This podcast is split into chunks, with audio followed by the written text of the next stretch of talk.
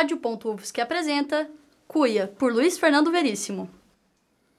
Lindaura, a recepcionista do analista de Bagé, segundo ele, mais prestimosa que mãe de noiva, tem sempre uma chaleira com água quente pronta para o mate.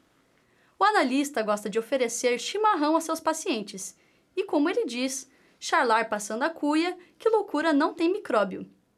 Um dia, entrou um paciente novo no consultório. Buenas, che! Se é abanca nomás! O moço deitou no divã, coberto com um pelego, e o analista foi logo lhe alcançando a cuia com erva nova. O moço observou. Cuia mais linda? Coisa muito especial! Me deu meu primeiro paciente, o colo- coronel macedônio lá pras bandas de lavras. A troco de quê? Pois estava variando, pensando que era metade homem, metade cavalo. Curei o animal. Oi, galê!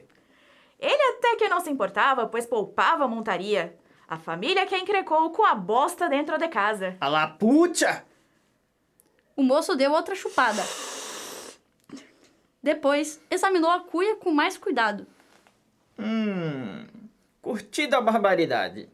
Também, mais usada que pronome oblíquo em conversa de professor. Oi, gate!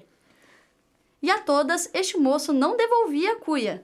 O analista perguntou. Mas o que é que ele traz aqui, índio velho? Esta mania que eu tenho, doutor. Pôs desembuche. Gosto de roubar as coisas. Sim. Era cleptomania. O paciente continuou a falar, mas o analista não ouvia mais. Estava de olho em sua cuia. Passa.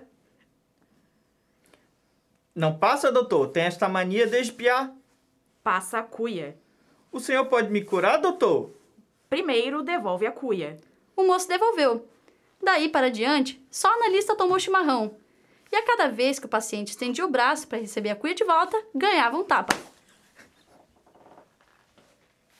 Rádio.UFSC que apresentou Cuia, por Luiz Fernando Veríssimo.